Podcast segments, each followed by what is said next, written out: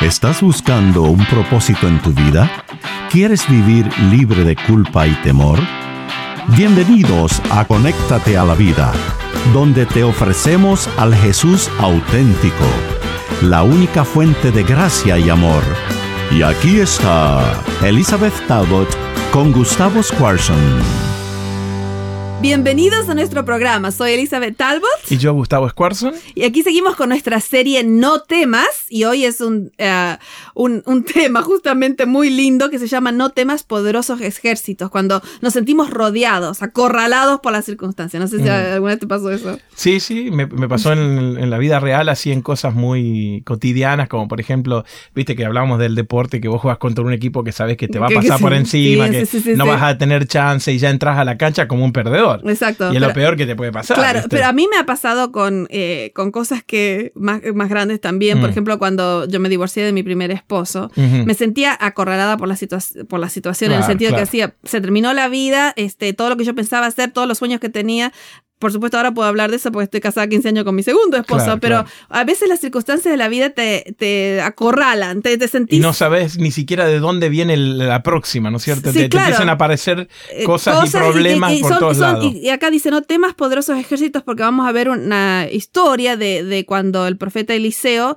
este, va a ser, este, ¿cómo se llama esta palabra? Surrounded en español. Rodeado, rodeado acorralado. Exacto, exacto. Acorralado y rodeado por un ejército muy poderoso. Sí y el siervo de él va a decir, hey, nos van a matar. Y Eliseo dice, no, pero si, si has elegido la fe sobre el temor, eh, vas a poder ver cosas con los ojos de la fe. Y enfatizamos, enfatizamos el hecho de que es muy poderoso, o sea que no había chances, no había oportunidad de salir, era muerte segura. O sea que estamos hablando de que, viste, no es, no es una lucha de igual a igual. No, no, no, no. Es Vos sabés que vas a perder. Exacto.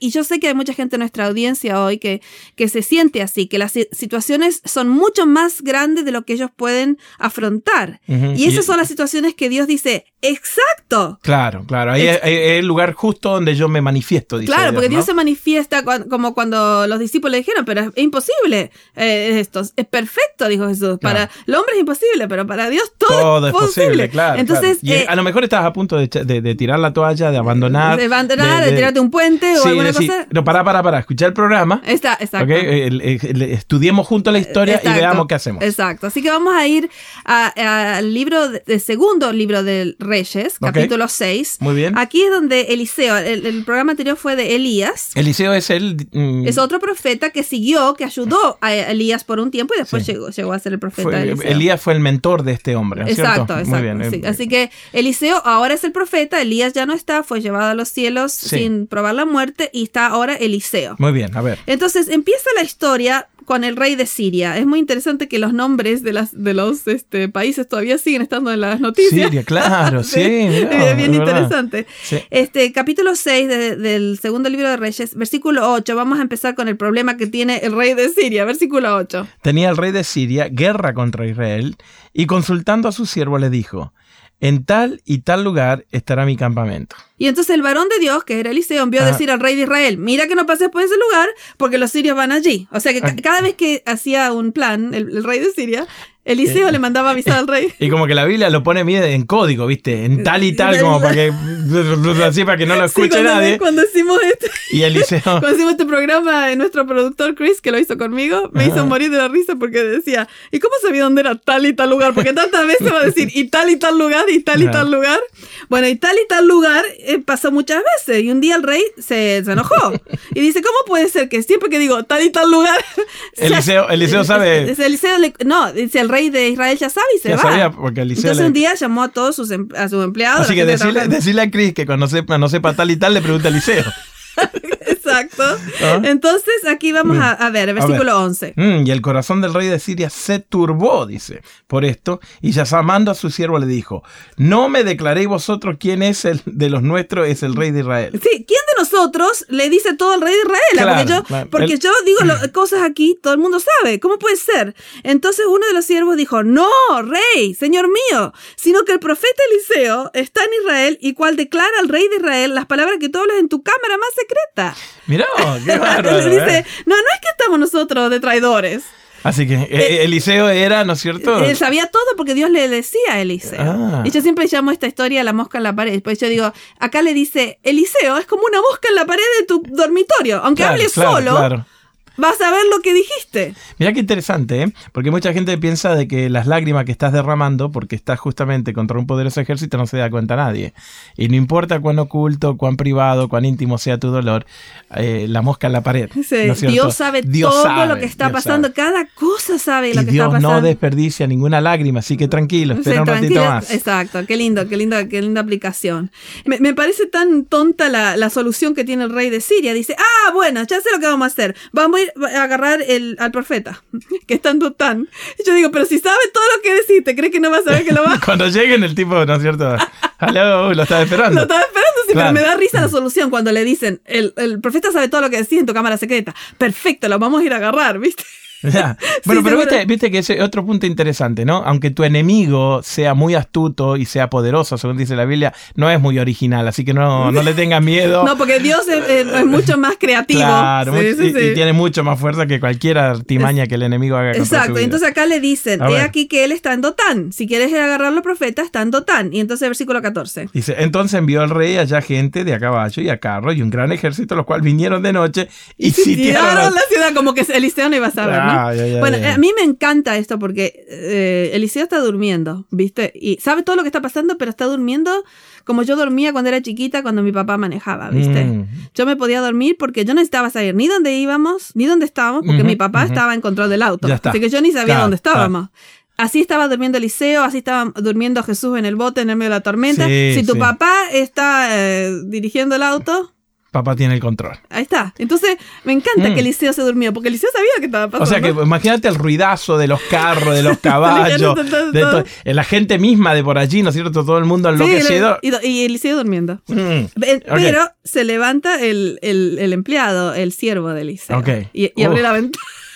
abre la ventana. Ahora, imagínate, abrí la ventana así y ve, viste, centenares. fíjate. A ver, vamos a leerlo, vamos a leerlo. Y se levantó de mañana y salió el que servía al varón de Dios. Y aquí un ejército que tenía sitiada la ciudad con gente de a caballos y carros. Entonces el criado dijo, ¡ah, señor mío! ¿Qué haremos? Sí, me encanta porque algunas eh, traducciones dicen alas, porque no saben cómo traducir bien. Acá, está, acá dice, ¡ah, señor ah. mío! Pero en realidad quiere decir eso, es una expresión de ¡ah! De, terror, de, desesperación, ¿no es cierto? ¡ah, señor mío! ¿Qué haremos? Y aquí está el no temas, porque sin mirar por la ventana, Eliseo le contesta, versículo 16. Abrió un ojito así nomás, con, la mitad de un ojo le dijo lo siguiente, no tengas miedo, porque más son los que están con nosotros que los que están con ellos. ¡Ah, qué bárbaro! yo, me imagino al siervo diciendo, a ver, mm. ¿puede repetir esto? Eh, ¿Qué es lo que dijo?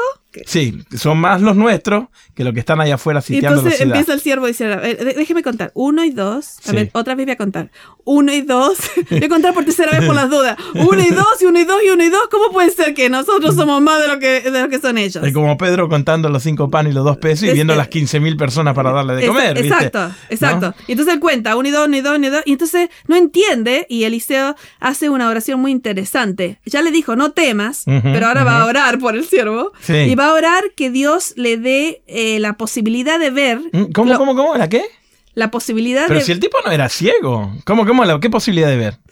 La posibilidad de ver con los ojos de la fe. Ah. Porque siempre hemos estado hablando en esta serie de elegir la fe sobre el temor. Sí, Porque hay toda otra realidad que no vemos con los ojos físicos, pero los vemos con los ojos de la fe. y, en este caso, él oró para que Dios abra los ojos de la fe para que él pueda ver con sus ojos físicos lo que Eliseo ya sabía. Mm, y entonces, a, ver. a ver, versículo 17. 17 dice, y oró Eliseo y le dijo, te ruego, Jehová, que abra tus ojos para que vea. Abra sus ojos. Sus ojos, sus ojos para que vea. Siervo. Entonces Jehová abrió los ojos del criado y miró, y he aquí que el monte estaba lleno de gente de a caballo y de a carro de fuego alrededor de Eliseo. Había toda otra realidad que el siervo no había visto y Eliseo sabía por, porque sabía por la fe, no porque lo había visto tampoco. Claro, claro. Él estaba confiando en las promesas y en lo que Dios Y siempre ese es el tema de eh, no temas poderosos ejércitos, no porque no son poderosos, sino porque el, ejército de Dios, que que te está protegiendo es mucho más poderoso. Ahora, acá Alicia hay una secuencia, ¿no? Orar para poder abrir los ojos y ver por fe. Por fe. Me parece que la oración tiene, ¿no es cierto?, un,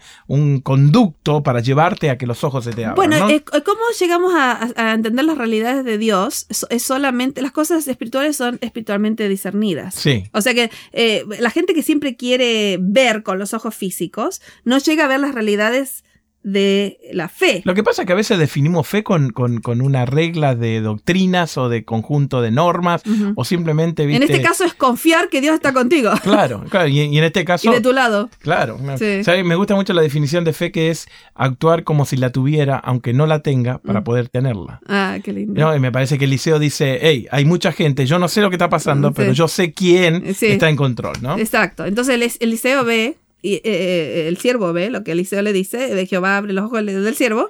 Entonces llega todo el ejército que está buscando Eliseo y, el, Eliseo hace otra oración que justo al contrario, y no tenemos tiempo para leerla, pide a Dios que, que le cierre los ojos al ejército, que, se, mm. hagan ciegos. Mm, mira, y entonces llegan y están todos ciegos y entonces él dice, ah, ¿dónde quieren ir? Yo los llevo, yo los llevo donde quieran, el profeta, y los lleva a la capital, a Samaria. de, Israel. y ahí ora por tercera vez que ahora Dios le devuelva la vista. Para que sepan dónde están. Para que sepan dónde están. Uy. Y entonces el rey de Israel, este, dice el versículo 21, que el rey de Israel vio que estaba todo el ejército de los sirios ahí, le dice a Eliseo, los mataré, padre mío, los mataré. Este, y, y Eliseo dice, pero, ¿qué te pasa? Si, si vos no los trajiste acá, es todo algo de Dios, ¿les vas a dar una fiesta? y lo va a mandar a la casa para que ellos sepan cómo Dios trata a la gente.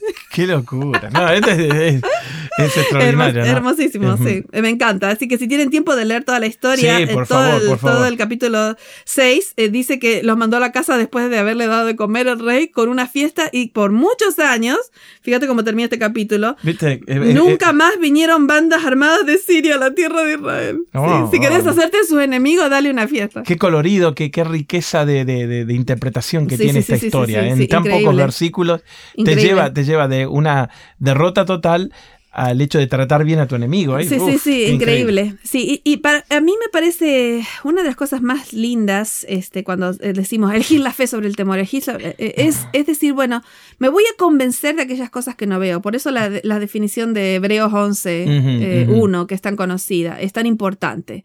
La fe, ¿qué es la fe? Es la certeza. ¿De lo que? se espera y la convicción de, lo que no se ve. De aquello que no ve. Así que, ¿cómo, te puedes convencer de lo que no ves? Hmm. ¿Cómo, ¿Cómo, te puedes convencer de aquello que no ves? Y tenés que tener una secuencia de experiencias, ¿viste? En la cual Dios te va mostrando eh, en tu corazón y en tu, y en tu vida espiritual cómo Él hmm. actúa, ¿no? Sí, a mí, a mí me encanta esta historia por muchas razones. Este, una de ellas es que eh, el nombre Elisha, en inglés, en, español el, Elías o Eliseo, eh, Eliseo, no Elías, este también es el mismo nombre que Josué y que Jesús, son todos el mismo nombre, mm. este, este, porque justamente eh, es el que siguió a Elías, ¿no? Jesús me mostró a mí que me ama en la cruz, ya me mostró. Así que yo... o sea que la este, evidencia está. Yo tengo la evidencia y ahora voy a creer donde Él me mande paso por paso, las realidades que Él me diga, sé que el ángel de Jehová campa alrededor de los que temen los defienden, no porque siempre veo ángeles, sino porque Dios me ha hecho una promesa, ya me ha salvado en la cruz, me ha hecho una promesa de volver por mí, y voy a vivir con esa, con esa confianza. Con esa convicción. Porque si no, si, si voy a actuar según lo que veo alrededor mío, me voy a morir de miedo, debe pasar la vida así. Sí, por eso Jesús le dijo varias veces a los discípulos, no es por vista, sino por fe, ¿no? Sí, nosotros no caminamos eh, por vista, sí. caminamos por la fe. Pero la fe es algo que se tiene que ejercitar, ¿no es cierto? En, ese, en, dar esos pasos sin garantía para que Dios vaya cumpliendo sus promesas y, y vaya solidificando mi fe. Así que si estás rodeado de ejércitos poderosos, recuerda, la fe es la convicción de lo que no se ve. Y lo que no se ve quizás necesita saber lo que es hoy. Lo que no se ve es que la presencia de Dios siempre, absolutamente siempre está contigo. Gracias por acompañarnos en Conéctate a la Vida.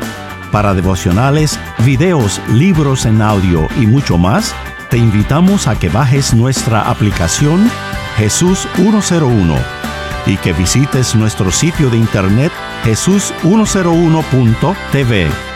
Nuevamente, jesús101.tv. Hasta pronto y recuerda que con Jesús puedes vivir sin temor.